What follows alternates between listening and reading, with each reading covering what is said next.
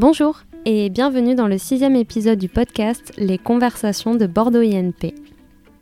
Ce mois-ci, nous avons réuni une enseignante, une ingénieure diplômée et une étudiante de Bordeaux INP pour échanger avec elles sur la thématique Femmes ingénieures. Nous abordons ensemble leur parcours réceptif et nous nous interrogeons sur les raisons d'une féminisation certes en progression, mais toujours faible, de la profession d'ingénieur. Avant de vous laisser découvrir cet échange, nous souhaitons faire passer un appel à volontaires. Nous avons choisi aujourd'hui une table exclusivement féminine pour traiter de ce sujet. Mais nous sommes convaincus que chacun et chacune peut prendre part à ce débat pour faire avancer les choses.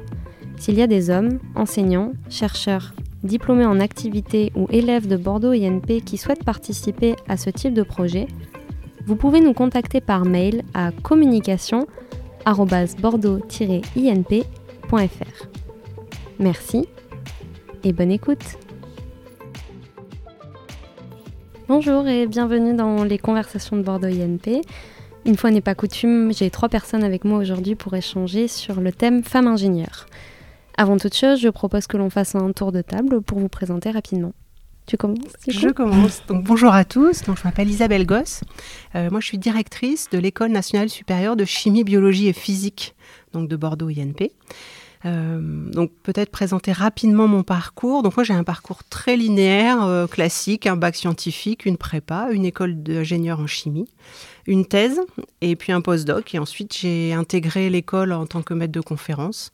Et puis petit à petit j'ai progressé. Donc aujourd'hui je suis professeur des universités et, directrice de, l'école. Bonjour, euh, moi c'est Anouk Barrère, j'ai 47 ans. Euh, je suis diplômée de l'Égide, qui est anciennement l'ENSEGID.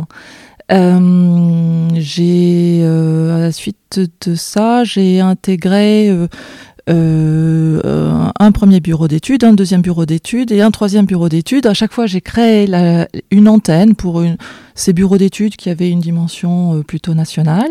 Euh, je les ai soit dirigés. Aujourd'hui, je suis dans un bureau d'études qui s'appelle Tau France et euh, je suis directrice de projet et je suis dans une organisation partagée, c'est-à-dire que c'est une gestion partagée d'une équipe importante euh, d'ingénieurs euh, qui travaillent dans le métier de l'environnement. Et je suis moi-même donc hydrogéologue.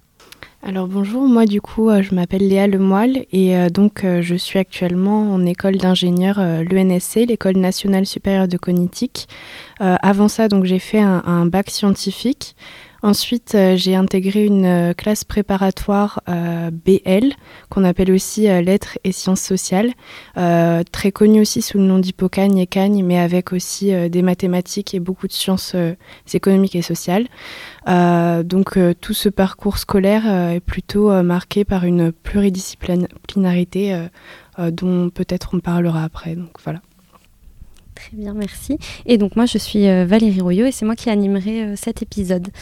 Euh, aujourd'hui, on se retrouve pour échanger autour de la thématique femmes ingénieures. avant, je vais vous rappeler quelques, quelques chiffres clés.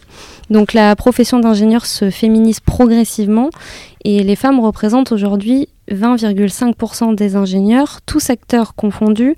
Euh, donc ça, c'est selon l'enquête euh, nationale sur les ingénieurs menée par l'IESF, l'Association ingénieurs et scientifiques de France. Et c'est une étude qui avait été menée en 2018.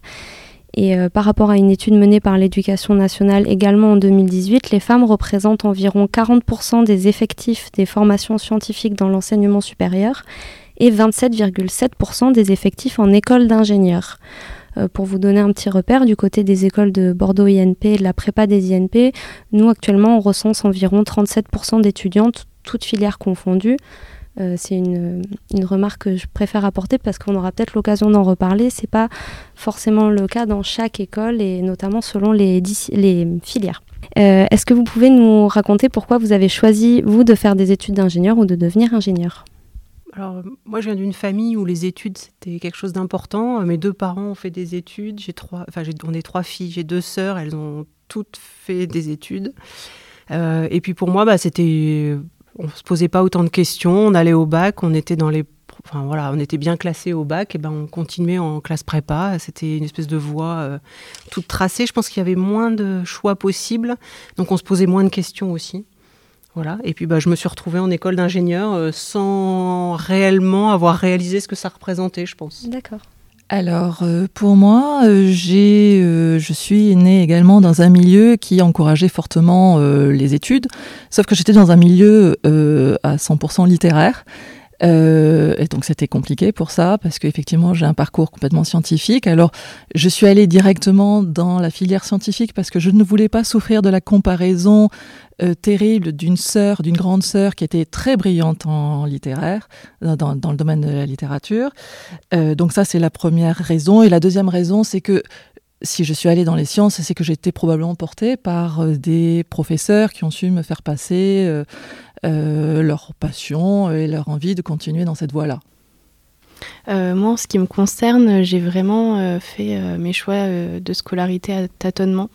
je ne savais pas en sortant du bac ce que je voulais faire. J'ai trouvé la prépa BL parce que ça conservait les maths, mais que j'adorais aussi la littérature. et ensuite, à la fin, vraiment à la fin de ces deux années de classe préparatoire, j'ai découvert l'ENSC qui était aussi pluridisciplinaire euh, et, en plus de ça, il y avait la dimension ingénieur, donc euh, vraiment appliquer tout ce qui était euh, théorique, ce qu'on avait, toutes les connaissances qu'on avait acquises à, des, à des domaines un peu plus techniques, tout ce qui va être programmation. donc ça me, ça me faisait un peu rêver dans ce sens-là.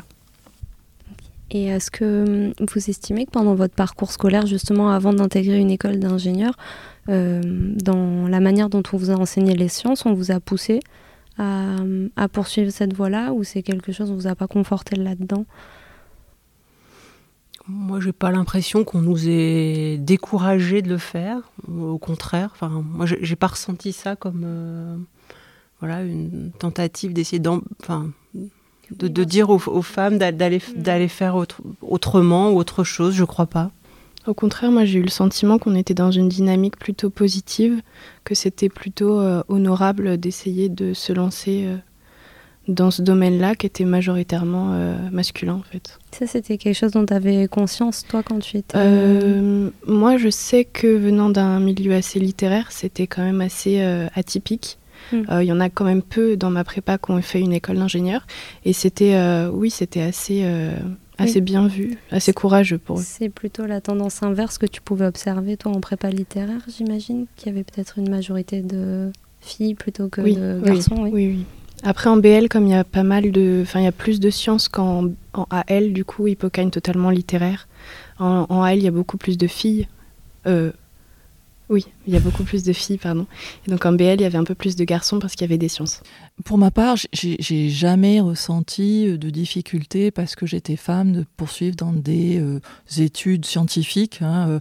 J'ai vécu le petit traumatisme d'être toute seule dans une classe, c'était, je crois, c'était à l'époque, c'était le niveau de licence. J'étais la seule fille dans une classe de garçons. Euh, mais ma foi, je, ça m'a pas traumatisé plus que ça, euh, surtout que ça n'a pas duré très longtemps. Hein, et euh, aujourd'hui, je regrette rien en tout cas. Est-ce que vous avez rencontré des difficultés dans votre parcours ou à l'inverse, qu'est-ce que vous avez pu trouver de positif? Alors, si je peux peut-être commencer. Donc, moi, j'ai pas rencontré particulièrement de difficultés, enfin, si ce n'est le travail en prépa voilà des choses euh, assez, euh, j'allais dire assez classiques quand on poursuit des études. Au compte, la, charge, de, travail, en prépa. La charge de travail en prépa. Mais au contraire, aujourd'hui, ça me sert. C'est-à-dire que c'est des choses qui m'ont permis d'apprendre à travailler sous pression, euh, de pas se poser de questions et d'avancer pas à pas et de pas réfléchir à six mois, mais j'allais dire au jour le jour et, d'avancer. Ça, ça me sert aujourd'hui. Hein, Surtout là, je suis euh, le poste de directrice depuis pas très longtemps. J'avoue qu'il y a des soirs, euh, quand il est minuit et que j'ai toujours pas fini, je me dis allez, je me pose pas de questions, je travaille. Euh, et puis après sur l'école d'ingénieur, en plus des connaissances qu'on a acquis, des, compétences, des pratiques, je pense que ça m'a aussi appris à prendre du recul sur qu'est-ce qui est utile, qu'est-ce qui l'est moins, à, essayer de faire la part des choses. Voilà. Et ça, je pense que c'est assez propre aux formations d'ingénieurs qui permettent aussi peut-être d'apprendre un peu plus à relativiser, à, équilibrer un peu euh, ce qu'on nous enseigne, à faire des liens aussi entre les, entre les matières. Merci. Anouk? Euh, Moi, je trouve que ce, le parcours que j'ai suivi, euh, il est extrêmement, il est passionnant. Il est passionnant pourquoi? Parce que en fait, pendant toutes mes années d'études, en fait, j'ai fait beaucoup de théories, et une fois que je suis arrivée en bureau d'études, j'ai appliqué ce que j'avais appris à, l'école et euh, j'ai toujours, toujours repris euh, des anciennes formules que j'avais apprises pendant euh, jusqu'à mes dernières années de fac et, d'école. Et je, pense que c'est un, effectivement un, un, métier qui est passionnant parce que on ne fait jamais la même chose, on se remet tout le temps en question. Euh, on est dans une situation presque de euh, du détective qui va essayer de trouver la solution, l'origine. Dans mon cas, je, je travaille beaucoup sur des problématiques de pollution. Je sais où est-ce que se situe la pollution, comment euh, fonctionne cette pollution, jusqu'où elle va. Et c'est quelque chose qui est extrêmement passionnant. Alors oui, il y a de la pression, oui, il y a des enjeux, oui, il faut il faut euh, savoir euh, travailler au quotidien avec cette pression. Il y a beaucoup de travail, euh, mais ma foi, le fait de faire quelque chose qui est toujours différent, eh bien, finalement, ça, ça donne un peu de, de, sens, un peu, je dirais, à notre travail quotidien. Voilà. Donc, de ne pas faire la même chose tous les jours, je trouve que c'est un luxe qui est énorme. Voilà. Euh, dans les chiffres que je vous donnais tout à l'heure, un peu plus tôt en introduction, euh, j'aimerais euh, les comment dire y ajouter quelque chose. Donc on recense 47% de filles en classe de terminale scientifique et environ 40% en formation scientifique, donc ce que je vous disais plus tôt, et 28% en école française d'ingénieurs. environ 22% deviennent ingénieurs après obtention de leur diplôme. Selon vous déjà, pourquoi ces chiffres sont si peu élevés? Ben, nous, on le, perçoit quand on fait des entretiens de recrutement dans l'école. Je pense que les filles ont tendance à, se sous-estimer un peu plus et à se remettre en question un peu plus facilement et à se dire est-ce que vraiment je suis assez douée pour suivre? Enfin, je, pense qu'il y a un, travail à faire avec les filles. Euh, le fameux syndrome de l'imposteur. Euh, le fameux, voilà, c'est ça un petit peu. C'est-à-dire, euh, on, l'a vu à plusieurs reprises, hein, des, des, jeunes femmes qui étaient premier quart de promotion d'un DUT et postuler sur une des formations d'ingénieur et de dire mais je suis pas sûre d'être totalement au niveau. Et ça, on le retrouve plus souvent chez des filles que chez des garçons. Alors ça veut pas dire qu'ils le pensent pas ou qu'ils le, mais en tout cas ils l'expriment moins. Et c'est sûr que les, je pense que chez les filles, il y, a, plus euh, un peu d'autocensure euh, en, amont. D'accord. Mais il y, y, a des études sociologiques qui ont été faites euh, là-dessus. Je pense à un ouvrage de Baudelot et Stablet, je crois, qui s'appelle Allez les filles, une révolution silencieuse, et qui explique en gros que statistiquement les filles sont beaucoup ont, une meilleure réussite scolaire, mais par contre en ce qui concerne l'insertion dans le milieu professionnel, dans le marché du travail, elles sont beaucoup moins présentes. Et, et je pense que c'est vraiment une question de représentation sociale et euh, tout ce qui est compétitivité, parce que quand on est en fait encore au lycée, euh, l'école est plus ou moins euh, obligatoire, enfin on se pose pas de questions. Une fois qu'on passe plutôt à la faculté ou dans les classes préparatoires, puisque là on parle, on parle plutôt des élèves ingénieurs, donc c'est statistiquement beaucoup plus les classes préparatoires.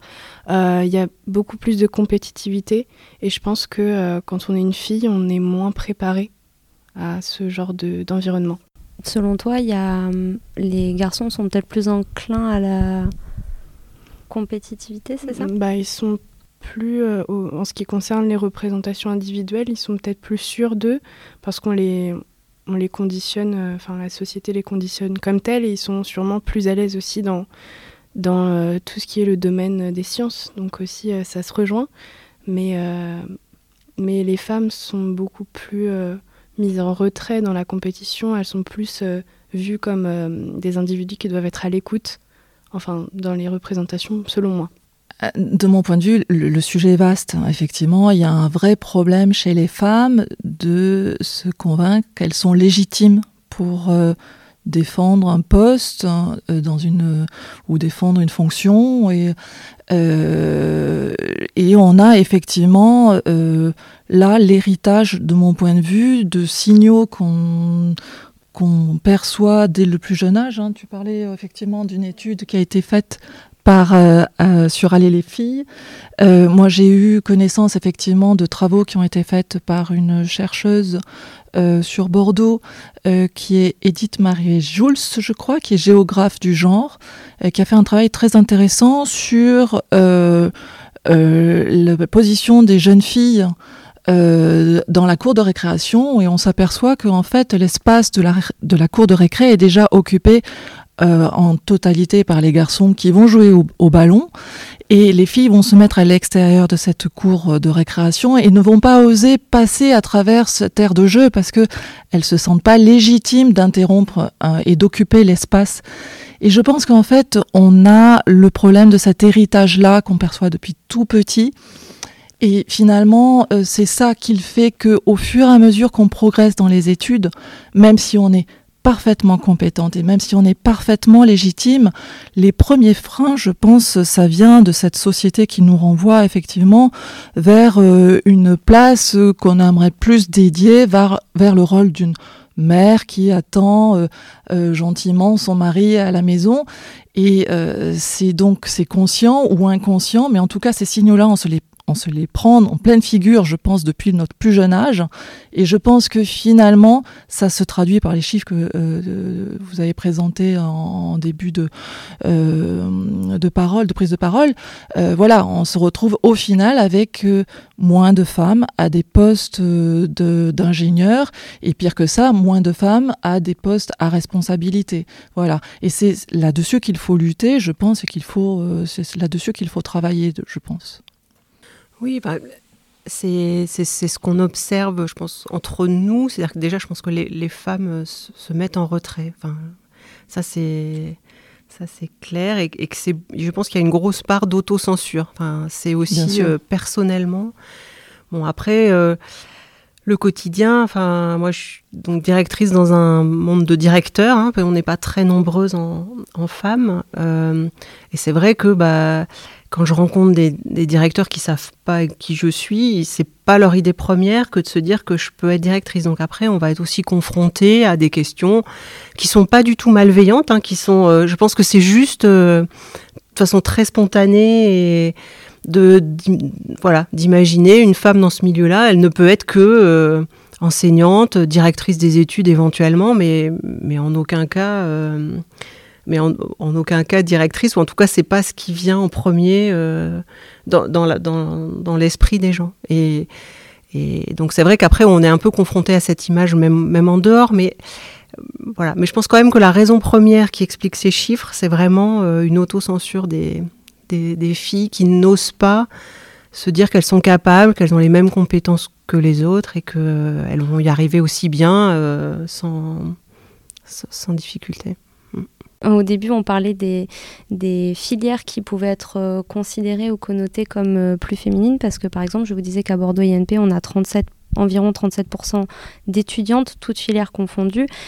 C'est quelque chose que l'on n'observe pas dans chacune de nos écoles. C'est-à-dire qu'il y a des écoles où il y a plus de filles que d'autres, selon les spécialités pourquoi, selon vous, il y a certains domaines ou filières qui sont connotés plus féminines si, vous, si on peut en identifier rapidement aussi, je ne sais pas si vous en connaissez, qui sont connotées plus féminines? Bah, Dans mon école, on a le département agroalimentaire qui est euh, très largement féminin. Donc là, c'est autour de 90% de filles. Euh, et, et, le domaine de la chimie, où là, on retrouve des proportions à peu près moitié-moitié. 50% de filles, 50% de garçons. Euh, je pense que c'est quand même lié à une représentation que peuvent se faire les filles de ces secteurs-là. Hein. C'est-à-dire l'agroalimentaire, c'est nourrir. La chimie, ça peut être fabriquer des médicaments, c'est soigner. Enfin, la biologie est réputée aussi pour, euh, voilà, pour, être des, filières assez féminines. Donc c'est vraiment euh, la santé. voilà. Alors c'est peut-être très caricatural, mais je pense qu'il y a quand même beaucoup de ce, cette, cette, culture euh, qu'on a absorbée et qu'on finit par, euh, par, par, euh, de retomber dans des schémas. Dans des schémas, oui. Mhm. Ah ben moi, je préciserais que dans mon école, en tout cas dans ma promo en deuxième année, il y a 52% de filles. mais par contre, ben, ça s'explique aussi par le fait que le, système d'intégration est très vaste. Il y a des gens de, prépa littéraire, par exemple, qui peuvent être intégrés, des, licences de bio, donc euh, voilà, ça s'explique par ça. Mais on observe aussi qu'en troisième année, donc l'année de la spécialisation, euh, il y a encore euh, cette stratification entre la spécialisation intelligence artificielle, où il y a uniquement que des garçons, je crois, à l'exception d'une ou deux filles peut-être. robotique, pareil, très masculin. Et dans la spécialisation augmentation et suppléance de l'humain, énormément de filles. Et ça, va être plutôt la spécialisation qui concerne le domaine médical, tout ce qui va être soins. Et donc on, s'y retrouve toujours finalement. Mais donc tu, partages aussi l'avis d'Isabelle qui est que c'est par rapport à, des schémas, ça découle de certains schémas qu'on peut se représenter. Euh. Oui, oui, après on, reste toujours dans, dans une école où euh, euh, il y a une certaine parité qui est respectée. Mais c'est vrai qu'il il y a quand même une certaine logique dont on a du mal à se défaire, quoi qu'il arrive. effectivement, cette difficulté à se défaire de cette pression sociale qui nous oriente euh, depuis le plus jeune âge, comme je le disais au tout début, euh, puisqu'on en a parlé avant de démarrer l'émission. Euh, dès le plus jeune âge, les jouets sont genrés. donc logiquement, euh, ça se retrouve et on, retrouve des, chiffres importants de, de, jeunes filles qui vont s'orienter vers euh, plutôt l'humain parce que toutes petites, elles ont eu un bébé, euh, un poupon à dorloter. et puis, on va retrouver les garçons davantage dans les filières de mécanique parce que tout petits, eh ben, ils avaient leur camion dès comme premier jouet. Donc voilà, et ça, c'est la répercussion directe de ce qui l'ont fait subir à nos enfants, hein, parce qu'aujourd'hui je suis maman, euh, et justement j'essaye de lutter contre ça. Et c'est aujourd'hui très compliqué, on en, dit, on en parlait juste avant, c'est très compliqué parce que euh, de sortir de ce schéma genré, quand on offre un jouet par exemple, euh, c'est le cas, on est, on est mis en difficulté parce que c'est difficile de sortir de ce schéma-là. Voilà. Je suis d'accord. Je, je, lutte aussi. Donc mon fils a eu une dinette en cadeau, mais mais c'est pas facile et, pareil quand on doit faire un cadeau à une amie fille, euh, bah c'est pas facile de trouver un cadeau euh, intéressant pour une petite fille parce qu'elle ne connaît que euh, voilà ces jouets genrés et c'est ouais c'est difficile. Mais oui là aussi je lutte parce que je pense que ça commence tout petit. Oui, donc c'est ça, c'est que c'est des schémas qui sont inculqués depuis vraiment la, petite enfance et ça pas forcément le, si je synthétise correctement, c'est que le problème entre guillemets ne vient pas forcément des écoles d'ingénieurs ou des sciences en elles-mêmes, mais vraiment plutôt des schémas que l'on s'impose euh, depuis le plus jeune âge. Exactement. Là, on parlait de l'enseignement, la réalité dans les écoles d'ingénieurs et dans l'enseignement supérieur. Euh, donc là, je me tourne peut-être un peu plus vers Anouk et Isabelle, mais euh, dans le ou même euh, Léa, si tu as fait des stages et que tu veux rebondir sur cette question, tu peux. Ce serait quelle est la réalité du monde d'ingénieur pour les femmes aujourd'hui? Moi, j'ai du coup, j'ai toujours travaillé dans un monde de recherche de, recherche académique plutôt. Donc, pas forcément le monde ingénieur industriel. et du coup, je pour moi, c'est, mis à part euh, quand j'ai pu euh, évoluer et donc maintenant obtenir un, poste à responsabilité importante, où là, effectivement, régulièrement, on me renvoie à une image qui est que c'est bizarre de me trouver là, voilà. Euh, sinon, non, j'ai pas, j'ai pas l'impression d'avoir particulièrement, voilà, ni, ni été plus aidée, ni souffert d'être une femme dans, en tant qu'ingénieur, ni en tant que chercheur. Et tant mieux d'ailleurs. oui, oui, plutôt positif. Oui, c'est ça. c'est plutôt, positif. Oui, oui, bien sûr. parce que dans le secteur de la recherche, du coup, c'est vrai qu'on l'a peu abordé, mais euh, parce que j'ai pas de chiffres en tout cas sur, euh, sur le, en particulier sur le secteur de la recherche, à savoir s'il y a une parité entre les chercheurs euh, ou pas. Alors, je pense que c'est pareil, c'est très dépendant du, du secteur? Du secteur. C'est-à-dire qu'en chimie, il y a quand même pas mal d'enseignants-chercheurs femmes. Euh, si vous partez dans des domaines de l'électronique ou de l'informatique, je pense que c'est très masculin. D'ailleurs, ça se retrouve hein, quand on doit faire des comités de sélection qui aujourd'hui doivent être paritaires. Euh, il y, a des, y a des sections, c'est-à-dire des spécialités qui n'arrivent pas à, qui, des difficultés, qui ont beaucoup de difficultés à, à faire des, mais, mais ça vient pas des, des sections en particulier, ça vient pas des, thématiques en particulier. Je pense que c'est vraiment, euh, vraiment en amont. Mm. Alors moi, je vais faire une, un constat peut-être un peu plus mitigé, malheureusement. euh, puisque euh, j'ai à peu près 23 ans d'expérience et, euh, pas mal d'années sur des postes à responsabilité où j'étais en, poste de, gérer des équipes. j'étais un ovni à l'époque, hein, puisque à chaque fois je rentrais dans des comités de direction où j'étais souvent la seule femme. Euh, où on était ultra minoritaire. Donc il y a un vrai problème et un de constat. Les postes à responsabilité, encore aujourd'hui dans le bureau d'études où je suis, qui est pourtant un bureau d'études qui euh, euh, promeut l'égalité et qui fait attention à ça et qui tente de faire attention à ça, aujourd'hui on fait le constat que les postes à responsabilité, les principaux postes à responsabilité sont occupés par des hommes. Et c'est dommage. Hein, voilà. Euh, donc il faut, comme j'ai dit, lutter contre ça. Euh, et ne pas hésiter à se sentir légitime de pousser un peu euh, ces habitudes-là. et parfois, c'est il faut faire le constat, en tout cas, et moi je l'ai fait dans mon, dans mon travail, il ne faut pas hésiter à bousculer un peu les habitudes, les, les perceptions des uns et des autres pour pouvoir montrer qu'on est parfaitement légitime dans un poste à responsabilité. Voilà. J'ai une petite anecdote, si vous permettez, hein, qui, oui, bien sûr. Euh, qui, a été un élément déclencheur pour moi dans mon expérience, euh, puisque je travaille dans les problématiques de pollution. Euh, lors d'une précédente expérience, j'ai eu l'occasion de travailler sur un site industriel qui avait généré une pollution très importante. J'y travaillais depuis plusieurs mois, je faisais des investigations importante, mais je n'arrivais pas à bien identifier où se situait cette pollution, parce que c'était une pollution qui était très compliquée à, identifier, à gérer. Je ne vais pas rentrer dans la complexité du, euh, de la technique, c'est pas le sujet. Hein. Euh, mais j'avais derrière moi, pour essayer de trouver la solution, toute une équipe de R&D, donc des ingénieurs très importants, extrêmement... R&D, donc c'est recherche, et développement, euh, des, gens extrêmement expérimentés qui m'appuyaient et qui m'aidaient à consolider mon analyse pour essayer de trouver cette euh, pollution. Je travaillais donc pour une société qui un jour fait appel à un expert pour faire une contre-expertise de mon travail. Et cet expert est arrivé euh, quasiment du jour au lendemain, il a pris les éléments de mon travail, les rapports que j'étais en train de produire. Et en peu de temps, il a émis un avis.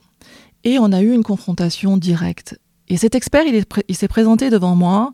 J'avais à peu près une trentaine d'années à l'époque.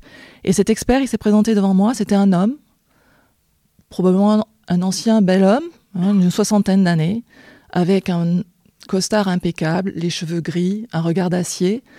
Et et il me soutenait avec des arguments qui étaient absolument inaudibles techniquement, qui étaient absolument qui ne tenaient pas la route, le contraire de ce que j'avançais. Et c'était terrible parce qu'en en fait, on lui donnait une caution technique parce qu'il était homme, bel homme, fin, euh, les cheveux grisonnants, et donc avec ça, c'était suffisant pour qu'il ait le crédit technique.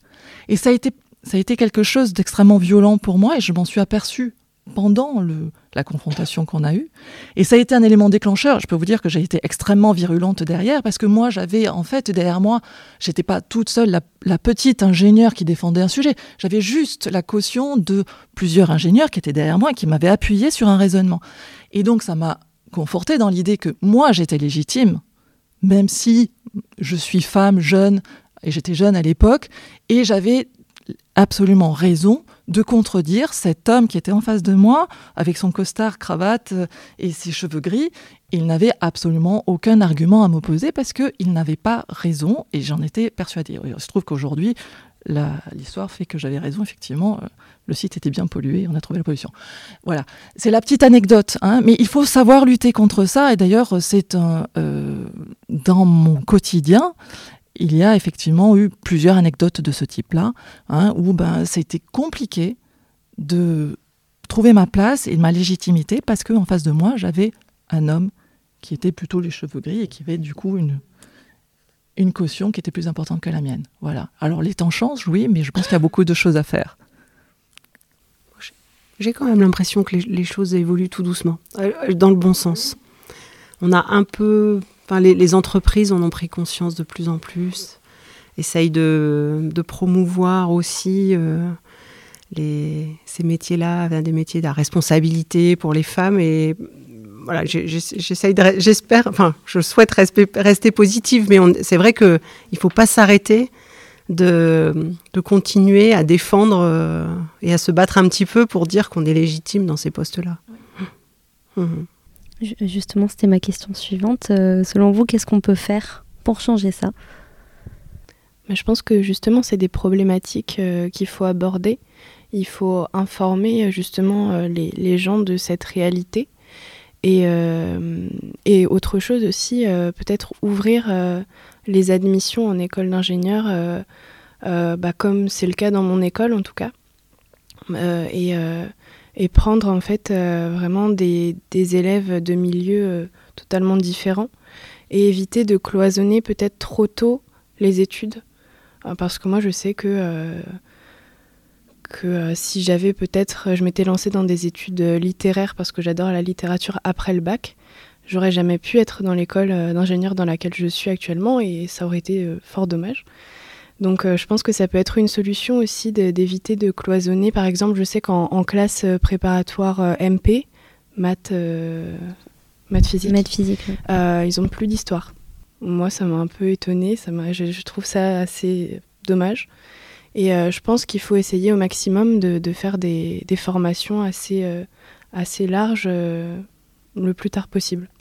Malheureusement, je suis pas sûre que ce soit le choix pris actuellement dans la réforme du bac, non, je, où on a trois options en première, on doit en lâcher une en, terminale, et donc, euh, donc on doit faire des choix. On doit de faire plus des en choix plus tôt, de plus en plus tôt, et bon, après, aucun de ces choix n'est irréversible. J'allais dire, c'est pas parce que vous avez arrêté. Euh, je sais pas, la biologie, l'histoire, que vous pouvez pas y retourner après, mais mais c'est vrai qu'aujourd'hui, euh, ces nouvelles réformes, elles vont, elles vont pas dans ce sens-là. Et donc, on va cloisonner les gens plus tôt. malheureusement, je pense que c'est un peu le cas. Euh, alors, moi, la question euh, encourager les filles à se sentir davantage légitimes. je pense que la première chose, c'est bien de pouvoir en parler comme aujourd'hui mmh. autour d'une table c'est bien d'y associer aussi euh, le genre masculin, parce mm. que je pense qu'il y en a beaucoup d'abord qui sont convaincus euh, mm. par l'importance euh, du sujet et, qui s'approprient le sujet. Je pense aussi, et c'est important, qu'il faut lutter contre les propres blocages que nous, femmes, nous nous mettons. Et et j'ai des anecdotes multiples là-dessus. J'en ai encore eu une euh, pas plus tard que la semaine dernière où je discutais avec une jeune fille, une jeune femme qui était dans une situation de poste à responsabilité euh, sur la question des, hommes et des femmes, justement parce que je venais de recevoir votre mail. Euh, et elle, elle disait, voilà, moi je suis plus à l'aise quand je travaille avec des hommes. Et je lui soutenais que c'était peut-être que c'était plus large que ça. En fait, qu'elle était plus à l'aise probablement avec certaines personnes qui avaient un tempérament, une plus que plus à l'aise avec euh, les de, plus à l'aise que travailler avec des hommes. Et elle me soutenait mordicus que non, qu'elle était plus à l'aise avec les hommes, qu'elle trouvait que il y avait davantage de franc-parler, etc., etc. En disant cela, je pense que de manière pernicieuse, elle contribue à une forme de discrimination. Et et elle s'approprie en fait un discours très masculin, très misogyne presque, alors qu'elle va s'en défendre. Et je pense que euh, on entend souvent beaucoup, même dans la, dans la, euh, dans la, dans la bouche de certaines femmes, ah ben euh, les filles entre elles ça se crêpe le chignon, ah les filles entre elles ça ça pas travailler. C'est la première les fameux schémas dont on parlait tout à l'heure. Les fameux schémas, ces, ces fameux discours-là, que on a l'impression de sortir euh, comme ça, de manière un peu euh, légère, à la sortie d'une euh, discussion, d'une réunion, eh bien finalement, je pense qu'elles sont extrêmement pénalisantes pour les femmes, parce que de manière pernicieuse, elles, elle sous-entend que finalement euh, les femmes ne savent pas travailler ou pas bien travailler ou ne savent pas travailler en, euh, ne savent pas collaborer euh, entre elles et ça il faut lutter contre ça et donc, si, je pense que c'est, il faut faire vraiment attention à ce que l'on dit quand on aborde la question de, du genre. Voilà. Est-ce que vous, il y a des choses que vous voulez ajouter ou peut-être d'autres questions que vous souhaitiez aborder avant qu'on clôture? Euh, J'ai juste, euh, il y a peut-être des petits, euh, des petites choses que je souhaiterais, moi que j'encourage, hein, mhm. très de manière assez dynamique. C'est vrai que j'ai eu, toujours eu un discours très encourageant par rapport aux filles. Ça m'est arrivé de faire des présentations à l'NCJ et j'encourage les filles parce que je sais les freins, les, obstacles qui peuvent paraître euh, invisibles, je, sais qu'ils existent et, qui font qu'on arrive à ces résultats et ces chiffres qui sont dramatiques. Pourquoi si peu de femmes en situation de travail alors qu'elles ont toute légitimité? La preuve, elles font des études qui sont particulièrement brillantes. Donc j'encourage justement les femmes à euh, se sentir légitimes, à casser ces barrières, ces freins, ce plafond de glace qu'elles se mettent elles-mêmes. Hein, euh, pour, évoluer. Et ça commence par des petites choses, euh, comme euh, quand on se présente, je suis ingénieur RE, j'ai vu que vous avez marqué, vous avez mis un E, je suis chef de projet, chef CHE2FE e de projet. C'est rien, c'est pas grand chose, mais c'est déjà accepter l'idée que le féminin est possible dans ce genre de, de métier. Voilà. C'est des petites choses qui vont faire, je pense, avancer pour que, bon, euh, les générations futures, hein, la tienne hein, par exemple, soient un peu plus à l'aise pour, euh, pour défendre leur métier et, leur vie euh, sociale autour de ça. Est-ce que vous voulez ajouter quelque chose? Non, je suis d'accord sur le fait de, de féminiser, ces, enfin, d'utiliser le féminin de, de ces noms quand c'est une femme qui, qui porte ces fonctions. Je pense que c'est bien. Euh, et puis oui, enfin, il faut qu'on continue à en parler, qu'on continue à encourager les jeunes filles à aller plus loin. Euh, voilà, si elles le souhaitent, si elles, mais, leur montrer que c'est possible, vraiment, et que voilà, je pense que c'est vraiment un travail de fond qu'il faut arriver à faire, euh, mais presque en amont de nos écoles d'ingénieurs. Enfin, qui ne veut pas dire qu'il ne faut pas continuer pendant les écoles d'ingénieurs. On voit bien qu'entre le diplôme et l'emploi, il y a aussi encore oui, hein, il y a encore un écart. Un écart. Donc il faut continuer dans l'école d'ingénieur, mais, mais aussi en, amont. Oui, c'est ce qui est ressorti en tout cas de vos échanges, c'est que le, mm. la sensibilisation et l'information se fait bien plus tôt finalement qu'en école d'ingénieur. Mm. Tout à fait. Bah, moi, je pense qu'on est dans une bonne dynamique, en tout cas dans ce que je vois dans le, le débat public. Tout ce qui est question de genre euh, est beaucoup plus abordé. Enfin, en tout cas, c'est ça va dans le bon sens, j'ai l'impression. Euh, et, donc, euh, moi, j'encourage ça et je suis tout à fait d'accord avec euh, ce qui a été dit précédemment. J'ai rien de plus. C'est super. Un petit peu d'espoir à la fin du, podcast, c'est très positif tout ça. Merci à toutes d'avoir participé et à bientôt. Merci. Merci. À bientôt. Merci. Les podcasts de Bordeaux INP sont maintenant disponibles sur Spotify et SoundCloud. Vous les trouverez en tapant Bordeaux INP dans la barre de recherche. Merci pour votre écoute et à bientôt.